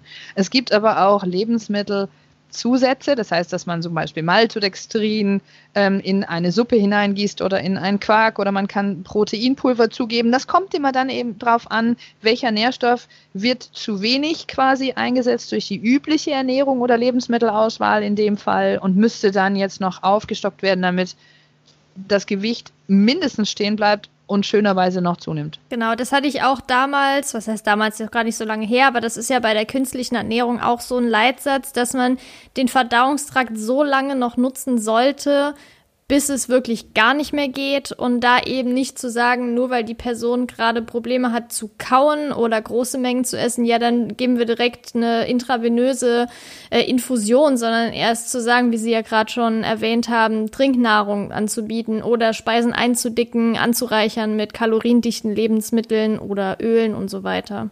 Genau. Also Zottenernährung nennen wir das tatsächlich. Das hat man in den vergangenen Jahrzehnten wirklich ganz deutlich gesehen, dass die Menschen, wenn sie nur parenteral ernährt wurden, eine sogenannte Bakterienverschiebung hatten und das dann gerade bei diesen chronisch entzündlichen Darmerkrankungen eigentlich gerade wieder zu solchen Infektionen geführt hat. Und deswegen ist es viel besser, die Zotten und damit den Darm zu ernähren, aber eben halt dann möglichst reizarm und möglichst energiebedarfsgedeckt und das, das geht, das geht. Okay, und jetzt ist natürlich auch sehr wichtig, dass die Darmflora äh, im Gleichgewicht ist. Wie ist denn der Zusammenhang ähm, zwischen Darmflora und äh, chronisch entzündlichen Darmerkrankungen? Kann man sagen, dass eine schlechte Darmflora so einen Schub begünstigen kann? Oder kann man sagen, dass eine schlechte Darmflora sogar dazu führen kann, dass man so eine Erkrankung entwickelt? Das ist eine gute Frage und da kümmert sich die Wissenschaft, glaube ich, auch gerade drum. Also wir wissen ja noch nicht wirklich komplett, warum überhaupt Crohn und Colitis entstehen. Also die eigentlichen Ursachen sind sehr, sehr unklar noch. Aber es wird schon viel, viel in Richtung Mikrobiota diskutiert. Hm, ob daraus tatsächlich die Krankheit entsteht, ist das wäre ja natürlich echt spannend, wenn das so wäre. Also zum, wir wissen, dass es eine genetische Komponente gibt. Und wir wissen, dass diese genetische Komponente nicht grundsätzlich bedeutet, dass es zum Ausbruch der Krankheit kommt. Warum aber dann manchmal die Ausbrüche dann doch stattfinden, das ist ein Nobelpreis wert. Aber ja. es wird diskutiert, ob da nicht tatsächlich eben Kontakt mit dem, was im Darm und an diesen Stellen, die ja dann auch die entzündlichen Stellen sind, ob das damit unmittelbar zusammenhängt. Und da kommen wir auf die Mikrobiota und auf dann die Zusammensetzung dieser Mikrobiota. Und das, was wir im Moment noch leider zu wenig wissen, ist, wie war das denn, bevor dann vielleicht irgendwie so ein Schub ausgelöst wurde oder so die Krankheit dann tatsächlich ausbricht? Also wie hat sich diese Mikrobiota verändert und dadurch ist dann tatsächlich es zu einem Entzündungsgeschehen gekommen? Oder gab es etwas anderes, was die Mikrobiota verändert hat? Und dann dieses Entzündung, also das, ne, so in der Kaskade, das wissen wir alles noch nicht, aber dass das mit zusammenhängt, ist mittlerweile, finde ich, glaube ich, so gut wie sicher. Und je besser die Mikrobiota aufgestellt ist, also was wir heute sagen können, ist, je vielfältiger sie ist und je aktiver sie ist, desto besser ist das für die Darmschleimhaut dahinter. Also ne, ne, kann sie also quasi als Barriere entsprechend sich geschützt fühlen, weil die Milchsäurebakterien im Dünndarm und auch die entsprechenden Kolibakterien etc. im Dickdarm da einfach wie so eine Schutzpolizei oder Türsteher irgendwie davor stehen. und ähm, das äh, doch wird schon in einen Zusammenhang gebracht aber ob das jetzt am Essen liegt oder am Lebensstil oder so, ne, wie das dann die Mikrobiota noch verändert, das müssten wir echt, also das, ich möchte so gerne das Ganze noch mitkriegen, wie die das weiter beobachten. Ich wäre auch froh, wenn das jetzt mehr und mehr äh, in naher Zukunft erforscht wird. Absolut, absolut. Das wäre echt spannend, ja. Das wäre, ich glaube, für die Menschen total super, weil dann würden wir viel, viel rascher mhm. konkretere Empfehlungen geben können genau. über bestimmte von diesen Probiotika oder Präbiotika oder überhaupt die Lebensmittelauswahl. Und vielleicht wäre das dann das, was wir manchen Medikamenten eben dann abluchsen könnten, ne? dass sie dann eben gar nicht genau. mehr so genau. viele von diesen anderen Sachen essen müssten, nehmen müssten. Aber empfehlen Sie auch Probiotika? Hm, was auch immer Probiotika dann sind. Also ich bin zum Beispiel eine, die sagt, im Naturjoghurt haben wir auch schon Milchsäurebakterien genau, drin. Ja. Das ist natürlich sehr wenig in, in Anbetracht dessen, dass man das in Kapselform hochdosiert bekommt. Aber selbstverständlich empfehle ich tatsächlich zu gucken, dass die Milchsäurebakterien, also die Probiotika, irgendwo im Essen drin sein können oder dass sie vielleicht sogar ergänzt werden müssen. Das ist im Einzelfall zu sehen. Und auch Präbiotika sind extrem wichtig, gerade auch für die Colitis-Leute. Ähm, ich bin nicht eine, die von Hause aus gleich schon mal Produkte empfiehlt. Das will ich gar nicht, das darf ich offiziell auch gar nicht und inoffiziell mache ich es auch nicht, weil ich als Diätassistentin auch wirklich eine bin, die auf Lebensmittel steht. Mhm. Und dann denke, wenn es dann aber über die Lebensmittel nicht ausreichend geschafft werden kann, und das gibt es, weil die Lebensmittelauswahl aus Angstgründen, aus Symptomgründen einfach zu gering ist. Dann leite ich sie weiter an entsprechende, ich sag mal gerne Apotheker oder Menschen, die sich auch damit ganz gezielt auseinandersetzen und sage, was ginge ergänzend, also flankierend zu dem, was wir optimal am Essen und am Trinken schon machen können. Hm, weil ich glaube, dass sich das synergistisch, also hm, verbinden miteinander, um damit effektiver zu sein, ähm, auszahlt. Deswegen empfehle ich es offiziell schon, aber erstmal in Lebensmitteln auch. Ne? Wir haben da ja einfach eine Bandbreite an Lebensmitteln, die Probiotika haben oder Präbiotika äh, enthalten. Und äh, wenn da was geht, bin ich da dann glücklich. Genau, zum Beispiel ja sowas wie Joghurt, äh, diese Milchsäurekulturen. Dann gibt es ja auch noch äh, diese ganzen fermentierten Produkte wie Sauerkraut, Kimchi und sowas. Und der Knüller ist, was wir gerade feststellen, Gott sei Dank ist ja Fermentieren gerade auch so ein bisschen wieder in Mode. Das Auf jeden Fall. liebe ich total, weil wir feststellen, man kann ja Karotten fermentieren. Also wir müssen ja gar nicht aus Sauerkraut mit ne, Fiblé aber das hat ja interessanterweise gar nicht so viel Blä, wenn es tatsächlich fermentiert ist. Genau. Und ja. äh, Karotten fermentiert, Zucchini fermentiert, wir haben schon Äpfel fermentiert. Und das ist tatsächlich Anti-Blä. Und deswegen ist das super. Und da bin ich halt einfach äh, großer Fan davon, erstmal über diese, ich sage jetzt mal, natürlichen Varianten zu gehen mhm. und bin aber trotzdem offen dafür zu sagen, was gibt es noch, um das zu ergänzen, weil manchmal meine Lebensmittelauswahl einfach nicht ausreicht. Ja, das stimmt. Da kann man dann auch Klar, das ist ja eigentlich so, denke ich, der Weg von oder das Ziel von jedem Ernährungsberater, Diätassistenten zu sagen, wir gehen jetzt erstmal über die Lebensmittel und wenn diese Instanz dann nicht funktioniert, erst dann können wir über spezielle Produkte weiterreden. Na, das fände ich das Beste, weil Lebensmittel sind das, was tagtäglich mehrfach durch den Darm durchgeschleust werden. Und wenn die keinen Einfluss auf die Darmschleimhaut haben, dann weiß ich nicht. Ja. Und äh, wenn, wenn, wenn das optimal gestaltet werden kann, muss ja vielleicht gar nicht so viel anderes sein. Ich spreche jetzt nicht von Medikamenten, sondern einfach von Zusätzen. Wenn aber, und das kenne ich natürlich auch, die Menschen dann sagen, ja gut, aber dann nehme ich halt einfach ein paar von diesen Stoffen und dann kann ich essen, wie ich will. Das halte mhm. ich für kurzsichtig. Ja, genau. Ne? Weil das genauso. bedeutet, dass dann diese Nahrungsergänzungen, auch wenn es Probiotika sind, gerade mal ausbügeln, was dann vielleicht das Essen gerade schon ramponiert. Damit ja. hat man aber nicht äh, die Schleimhautheilung, die ich haben möchte. Ne? Genau, das ist ja auch oft jetzt nicht nur bei Erkrankungen so, sondern generell, dass man sagt, ja, ich esse einfach, was ich will, und dann nehme ich halt Nahrungsergänzungsmittel. Das ist ja auch nicht der richtige Weg. Ein, ein bisschen kurzsichtig, das stimmt. Ja, auf jeden Fall. Es gibt ja jetzt aktuell auch die Diskussion mit, oder was heißt aktuell? Also ja, aktuell auch, aber die gab es ja auch schon vor längerem mit Stuhltransplantationen. Gibt es da aktuell neue Erkenntnisse oder was bringt das überhaupt? Spannende Geschichte. Das hatten wir zum Beispiel auch schon mal überlegt äh, bei uns in der Familie, weil wir ja auch diese Erkrankungen da in der Familie haben und sich ausgerechnet genetische Verwandte anbieten. Also das ist das Einzige, wovon man im Moment tatsächlich spricht, dass man sagt, wenn Stuhltransplantation, dann Verwandte ersten Grades. Die Studienlage zeigt, dass es bei Colitis ulcerosa bislang tatsächlich positive Effekte gegeben hat. Bei Crohn hat es bisher überhaupt noch nicht gefruchtet.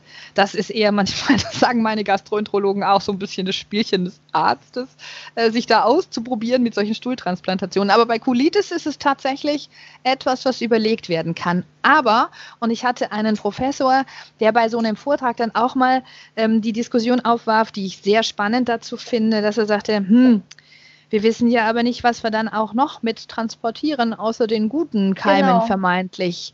Da ist ja eine Genetik in einem anderen Menschen drin, der mag vielleicht an der Stelle zu der Genetik des äh, Kranken passen. Aber was machen wir denn mit 80 Prozent der anderen Genetik, die wir da jetzt mit rüberschieben? Mhm. Und das fand ich spannend und das ist noch nicht geklärt. Und deswegen bleibt quasi hinter den Studien und auch hinter solchen Empfehlungen immer so dieses Fragezeichen, dass man sagt, naja, also das muss man schon auch abwägen, ob wir da schon genug wissen und es deswegen effektiv genug erscheint. Allerdings gibt es eben Anzeichen und auch Ergebnisse, gerade bei Colitis ersten Grades Verwandte, da hat es schon mal was gebracht. Und eine Verbesserung ist allemal was wert. Mit, mhm. ich sag jetzt mal, einem natürlichen Stoff. Das ist ja nicht äh, so, dass die Menschen dadurch jetzt äh, unter das Messer müssten. Ne? Ja. Also das, Wie funktioniert das denn eigentlich genau? Ha!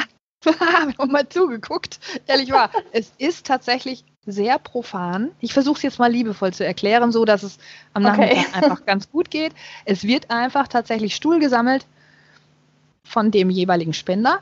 Und das kann man natürlich, das macht man über wie so eine Koloskopie, dass man da dann ne, ent, ähm, ähm, entleert ja. und genau. Und dann haben die das in einen Messbecher, bisschen Wasser dazu, entsprechend destilliertes Wasser, dann haben die einen Zauberstab reingehalten, haben das entsprechend püriert und dann wird es tatsächlich ähm, aufbereitet, also ne, so und dann wird es in, über so Bolus-Spritzen Großteile dann, äh, ne, kann man ja wie Klistiere kann man ja im Prinzip auch das einführen in den Kolonanteil und dann wurde das quasi auch mit so einem etwas Schlauchähnlichen wie bei einer Koloskopie dann quasi so eingeführt.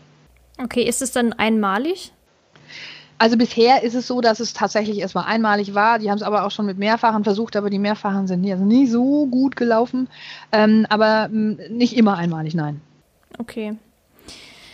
Jetzt stellt sich noch mir eine Frage und auch anderen stellt sich die Frage, und das war auch das Thema der vorletzten Episode bezüglich Hauterkrankungen. Gibt es da denn auch einen Zusammenhang? Auf jeden Fall. Ich bin ja eine, die sagt, Haut ist Haut. Also Außenhaut Genau, und Innenhaut ja. ist beides Haut. Wir haben nur, ich sag mal, unterschiedliche Abschlusszellarten an den verschiedensten Stellen, innen wie außen. Aber es ist eine Haut und damit hat sie eine Beschaffenheit, die in sich eigentlich sehr ähnlich ist und damit quasi auch Konstellationen haben kann und auch hat, die sowohl in der, im Gastrointestinal, also im Magen-Darm-Trakt, ähm, eine Problematik sein kann. Bei Crohn-Colitis ist sie das ja, wie auch auf der Außenhaut. Und ich erlebe auch äh, Menschen, die tatsächlich ähm, Außenhautreaktionen zeigen. Ne? Und das ist ähm, manchmal tatsächlich dann wirklich miteinander direkt auch zu verknüpfen. Da geht man her und sagt, das ist ein Entzündungsgeschehen im Körper und das zeigt sich bei den einen halt verstärkter im Gastrointestinaltrakt und bei anderen an anderen Stellen noch zusätzlich, ja. Mhm. Also das ist ja immer, das zeigt ja auch nochmal, dass man das ganzheitlich betrachten muss, dass man nicht sagen kann, wir haben jetzt hier eine Darmschleimhaut und wir haben jetzt hier die, ich nenne es jetzt mal Oberflächenhaut, die man so sieht, sondern das ist ein System. Und es kann ja auch interagieren miteinander. Genau, richtig. Jetzt, das ist die letzte und aber meiner Meinung nach auch sehr wichtige Frage, denn es betrifft ja nicht nur einen selbst, sondern es kann ja auch einen anderen Menschen im Umkreis betreffen, sei es jetzt der Partner, sei es Kinder, sei es ähm, nahe Verwandte oder Freunde. Und da kam jetzt die Frage auf, wie geht man denn damit um mit so einer Situation? Also ich mag es mal tatsächlich aus einer sehr persönlich erfahrenen Situation schildern, weil ich Kind und Cousine und Nichte bin, ähm, die das erlebt in der Verwandtschaft, in der Familie und äh, Bekanntschaft. Ich, es braucht lange, aber es braucht wahnsinnig viel Verständnis die Menschen machen das nicht mit Absicht, wenn sie nicht teilnehmen können am gemeinsamen Familienessen oder wenn sie gerade mal eben eine Portion gegessen haben, dann wegrennen, weil sie zur Toilette müssen. Sie machen das nicht mit Absicht, wenn sie sagen, ich gehe nicht mit auf die Party oder ich gehe lieber mal nicht mit euch in die Stadt, weil sie manchmal nicht sicher sind und sein können, wo die nächste Toilette ist. Es mhm. gibt einen Toilettenschlüssel, den man sich organisieren kann als Colitis-Patient. Da kann man die Stadt anfragen und sagen, wo hat es den Toilettenschlüssel? Und dann könnte man in jede öffentliche Toilette tatsächlich einfach so rein. Das wissen viele nicht, aber trotzdem bedeutet es eine, ein mega Einschnitt in die Lebensqualität. Genau. Und das ist etwas, was die Leute für sich unmittelbar erleben. Ich mag es mal so sagen. Es gibt manchmal den Spaß, den wir auch hatten, dass wir gesagt haben, die Toilette ist quasi das zweite Wohnzimmer. Mhm. Und das ist aber da kann man schon humorvoll mit umgehen, aber manchen ist das überhaupt nicht humorvoll, weil sie das erleben müssen und weil sie da echt leiden darunter. Das ist ein Leidensdruck, der so unmittelbar ist und der so heftig auch ist, dass das unschön ist, wenn die Menschen dafür kein Verständnis haben mhm. ähm, und das abtun. Das heißt, aus meiner Sicht ist das Allerbeste, den Menschen an der Stelle ernst zu nehmen und ihn da zu hüten und zu begleiten, weil es, wenn die gut medikamentös eingestellt sind, gut ernährt sind und sich einigermaßen fit fühlen in ihrer Haut und in ihrem Leben, dann ist das total klasse. Aber das in akuten Schüben und auch bis die in einer Remissionsphase sind, ist das so ein Leiden der Menschen selber und manchmal, wir können es denen ja nicht abnehmen. Wir können nicht für die Menschen auf Toilette gehen und ich kann ihnen das dann auch quasi nicht abnehmen. Und wenn ich denen auch sage, du, ich suche mit dir zusammen in der Stadt eine Toilette, ist es trotzdem ein Einschnitt in die Qualität. Mhm. Und äh, deswegen würde ich das aus wirklich psychologischer Sicht ganz wichtig finden. Natürlich ist das auch ein Ding mit der Ernährung. Ne? Also wenn man sich irgendwo mal lecker hinsetzt und groß essen geht und die sagen, ich nehme jetzt bitte nur Kartoffeln Verständnis dafür haben. Ich glaube, das ist das Aller, Allerwichtigste. Verständnis dafür haben und sagen, ich helfe dir und ich versuche dir Angebote zu machen, dass wir da eben gemeinsam durchgehen. Das, mhm. das ist das Beste. Und kann man da auch auf bestimmte, mh, mm, ja, nicht Ernährungsmuster, aber sollte man da auch besonders drauf achten, wenn man jetzt beispielsweise kocht, was man dann für die andere Person nicht machen sollte? Also zum Beispiel sowas wie anbraten, dann lieber dünsten. Das kommt ja immer nur darauf an, ob die das für sich in der akuten oder nicht akuten Phase tatsächlich auch so erleben. Also ähm, die Menschen, die ich über die Jahre begleiten konnte, die hatten so unterschiedliche Goodies und Unverträglichkeiten, dass man daraus überhaupt keinen Standardplan machen kann. Und dann ist es so, dass sie heute Lust hatten, eine Lauchsuppe zu essen und in drei Wochen ist es ganz furchtbar daneben gegangen. Und dann mhm. musste man einfach für ähm, den Karottensuppe machen und wir alle haben die Lauch-Käsesuppe äh, gegessen. Das ist tatsächlich etwas, was man nicht wirklich voraussehen kann. Ich glaube, dass die ähm, Betroffenen wahnsinnig gerne am normalen Essen teilhaben wollen ähm, wenn sie es denn mutig für sich auch organisieren können. Ansonsten muss man da tatsächlich anders kochen ähm, und, und gut ist. Also das ist, ja, weil, weil die haben da nichts davon. Aber die verzichten dann auch gerne freiwillig. Wenn es denen so ähm, ungut geht, dann verzichten sie auch freiwillig auf irgendwas, was die anderen jetzt als Mega-Party-Pizza, äh, Lasagne, äh, Gulaschsuppen, was auch immer, Ding. Ja. Ja. Okay. Ja, super. Ich würde aber gerade noch mal zusammenfassen, weil das ja jetzt doch äh, schon einige Zeit hier am Aufnehmen ist. Also, man kann sagen, Symptome treten schubweise auf, weil es manchmal stärkere Entzündungsprozesse gibt als in anderen Phasen.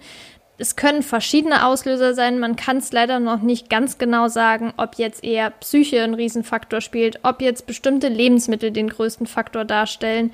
Und Medikamente sollten genommen werden. Man sollte das nicht abtun und sagen, ich versuche jetzt alles andere, nur nicht Medikamente. Es gibt Langzeitmedikamente, wie zum Beispiel diese TNF-Alpha. Antagonisten. Man kann natürlich auch mal schauen, ob ähm, solche Dinge wie Weihrauch oder Kurkuma helfen. Man sollte auf keinen Fall sagen, ich setze die Medikamente ab und versuche das. Bei Cortisontherapien ist natürlich problematisch. Die werden ja meistens nur kurzfristig angewendet, weil erstens natürlich das Immunsystem unterdrückt wird, dass diese akuten oder starken Entzündungsprozesse nicht so stark sind, dass sie abgeschwächt werden. Es kann theoretisch zum Kalziummangel kommen, weil Cortison, also Corticosteroide, ja Kalzium aus den Knochen ziehen. Und bei Nahrungsergänzungsmitteln sollte man dann dementsprechend auch darauf achten, dass man nicht sagt, ich verlasse mich vollkommen drauf und nicht einfach blind zu supplementieren, sondern zu schauen, wie kriege ich denn im Moment zum Beispiel mein, wo kriege ich mein Kalzium her? Esse ich genug Lebensmittel, in denen Kalzium enthalten ist? Wenn nicht, da vielleicht mal absprechen, sollte ich das supplementieren. Vitamin D sowieso. Dann kann es sinnvoll sein, Folsäure zu supplementieren, weil es eben auch schwierig ist, gerade über Lebensmittel, die viel Folsäure enthalten, das ausreichend aufzunehmen, weil das ja so große Mengen sind, dass man auch Riesenmengen zum Beispiel grünes Gemüse essen müsste. Dann sollte man zum Beispiel bei Zink und Eisen nochmal nachschauen, wie das da aussieht. Natürlich nicht blind, aber einfach mal abklären. Vitamin B12 nur, wenn jetzt wirklich ein Mangel herrscht. Das kann man ja gut testen lassen. Muss man zwar leider selbst bezahlen, aber das ist es auf jeden Fall wert. Ja, wenn, der, ähm, wenn, der Patient, wenn der Arzt einen Verdacht auf Mangel ähm, tatsächlich stellt, dann wird es vom Arzt bezahlt, äh, von der Kasse bezahlt. Er okay. muss halt einen Verdacht Umso haben, dass der, dass der Mangel da ist. Ja. ja. Und das kann man zum Beispiel über eine Ernährungsanamnese dann begründen, dass man sagt, also da sind zu viele, zu wenig Lebensmittel, die das liefern. Punkt. Ja. Ja, das ist ja noch besser. Also, wenn das da ähm, anerkannt wird, sage ich jetzt mal, und übernommen wird, umso besser. Bei Verdacht auf. Hm? Genau. Dann sollten in akuten Schüben, wenn man noch, ich sage jetzt mal, normal essen kann, auf reizarme Lebensmittel zurückgegriffen werden. Man sollte einfach schauen, was tut mir gut, was tut mir nicht gut. Es gibt bestimmte Lebensmittel, die stark plänen, die zum Beispiel viele ja, unlöslichere Ballaststoffe enthalten, die, ich sage jetzt mal ganz plump, so Remi-Demi im Darm machen und halt nicht gut sind. Äh, in solchen Situationen da vielleicht eher darauf zu achten, Ballaststoffe in Form von Pektinen, wie es zum Beispiel in Apfelschalen enthalten ist, darauf zurückzugreifen dann, ähm, wenn man natürlich jetzt das Problem hat, dass man zu stark Gewicht abnimmt, man kann nicht mehr essen, auch so Trinknahrung hilft nichts mehr, dann ist natürlich Krankenhaus angesagt ähm, und da dann mit den Ärzten natürlich, also das kann man ja jetzt nicht irgendwie von zu Hause machen. Man kann natürlich dann, wenn man im Krankenhaus war und so einen Port zum Beispiel gelegt bekommt, kann man eventuell nach Hause gehen, aber man sollte auf jeden Fall im Hinterkopf behalten, man kann nicht alles mit Ernährung wegkriegen. Man kann die Krankheit mit Ernährung unterstützen. Ähm, man kann sagen, bestimmte Lebensmittel tun einem nicht gut, andere schon. Man sollte darauf achten. Ähm, aber wenn es jetzt wirklich gar nicht mehr geht, sollte man dann mit einem Arzt oder einer Ernährungswissenschaftlerin zusammenarbeiten. Generell ist es natürlich empfehlenswert, wenn man ein bisschen überfordert ist, da auch wirklich mit jemandem zu sprechen, beispielsweise auch mit Ihnen, weil Sie ja sehr darauf spezialisiert sind. Und Darmflora ist auch ein sehr wichtiger Faktor ist auch aktuell, Gott sei Dank, sehr stark in der Forschung. Auch Probiotika werden immer weiter untersucht, damit eben die Darmflora ja ähm, sehr ähm, wie soll ich sagen, ja, sehr ähm, divers ist, dass es sehr große, Kult also dass wir viele Kulturen im Darm haben, dass sie vielfältig aufgestellt sind. Stuhltransplantationen gibt es Untersuchungen, ist aber noch unklar, ähm, wird vielleicht in Zukunft weiter untersucht, weil es ja auch ein spannender Gedanke auf jeden Fall ist dann sollte man das Ganze ganzheitlich sehen und nicht nur sagen, man hat Innenhaut und Außenhaut, sondern die Reaktionen, die in der inneren Haut, also Darmschleimhaut zum Beispiel, passieren, können sich auch auf die äußere Haut auswirken und dadurch auch sichtbar werden. Und wenn man jetzt jemanden in der Familie, im Freundeskreis hat, der davon betroffen ist, sollte man definitiv einfach mal ein bisschen Respekt zeigen, auch Verständnis zeigen und die Person unterstützen und zu sagen, hey, ähm, wenn es dir gerade nicht gut geht, fühl dich wie zu Hause, du brauchst dich zu nichts gezwungen zu fühlen. Wir wollen dich jetzt nicht unter Druck setzen, dass du mit essen gehen musst. Wir wissen, du meinst das nicht böse. Wir wollen, dass es dir gut geht und nehmen da einfach auf dich Rücksicht. Mhm. Mhm. ja. ja. Also ich denke, da habe ich jetzt so alle wichtigen Punkte noch einmal zusammengefasst in ein paar Minuten. Haben Sie noch irgendwas Wichtiges? Ich meine, Sie sind ja jetzt schon sehr, sehr lange in der Ernährungstherapie tätig. Haben Sie bestimmte Situationen von Betroffenen, die Sie jetzt hier noch mitgeben wollen, die Ihnen zum Beispiel im Gedächtnis geblieben sind oder ähm, wo Sie jetzt zum Beispiel große Erfolge erzielen konnten? Also was mir ein großes Anliegen ist, weil ich das nun wirklich seit vielen Jahren, ich sage jetzt mal Jahrzehnten äh, mitkriege. Ähm, es wird oftmals im Bereich Ernährung dann immer gesagt, nein, die Leute sollen sich ausprobieren, was sie vertragen und was nicht. Das finde ich ein mitunter großes Problem, weil okay. das ja zur Hälfte immer bedeutet, dass es auch Misserfolg sein kann und das sind dann Probleme, die die Menschen haben. Also ich würde sie ja quasi dann eben heimschicken und sagen, was, testen Sie einfach mal. Wenn es nicht funktioniert, wissen Sie es. Aber was die da in der Zwischenzeit für Probleme erleben, nämlich dann mhm. wieder die äh, Darmentleerungen und Krämpfe und Blähungen und schleimige Abgänge, das müssen wir auch im Kopf haben. Das heißt, ich finde das ein bisschen unreflektiert, einfach zu sagen, testen Sie mal, was Ihnen gut tut. Wir können aus der Ernährung schon konkret sagen, welche sind eher geeignet und welche sind eher nicht geeignet. Also welche könnten als Lebensmittel diese und jene Symptome tatsächlich hervorrufen mhm. oder unterstützen oder nicht.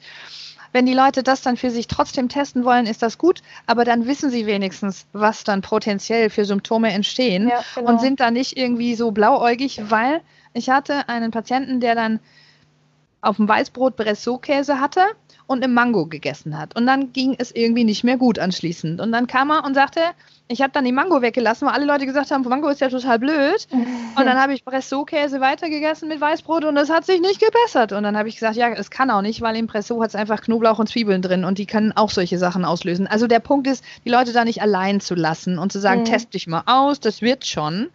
Da sehe ich unsere Aufgabe neben den Ärzten, die das mit den Medikamenten alles klären können. Aber es wird mir noch zu wenig drauf geschaut, was wir denen auch schon mitgeben können für ihre genau. Phasen, ja. in denen sie sich ausprobieren können. Und dann auch bitte nicht in eine Mangelernährung rutschen, sondern wir auch da schon ein bisschen helfen und begleiten können, dass das gar nicht so weit kommt.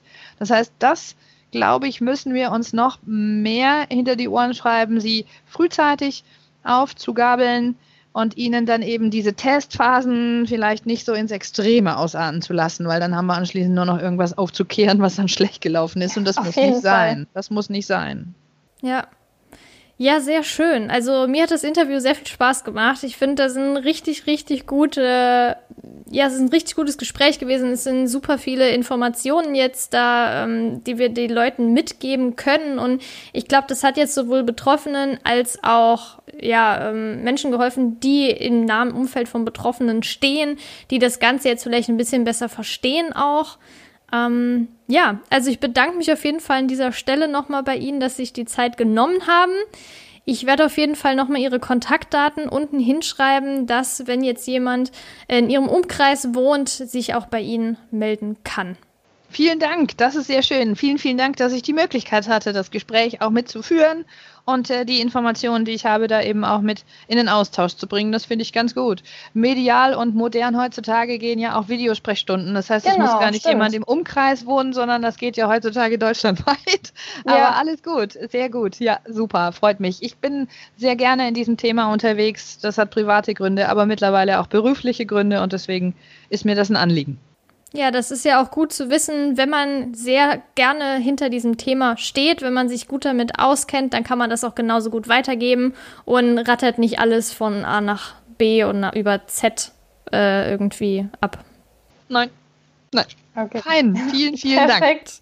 Sehr gerne. Ich danke Ihnen und wünsche Ihnen noch alles Gute, viel Gesundheit. Ähm, besonders im Moment. Ähm, und wir bleiben mit Sicherheit in Kontakt. Ihnen auch. Bleiben Sie fit und bleiben Sie gesund. Vielen Dank. Danke.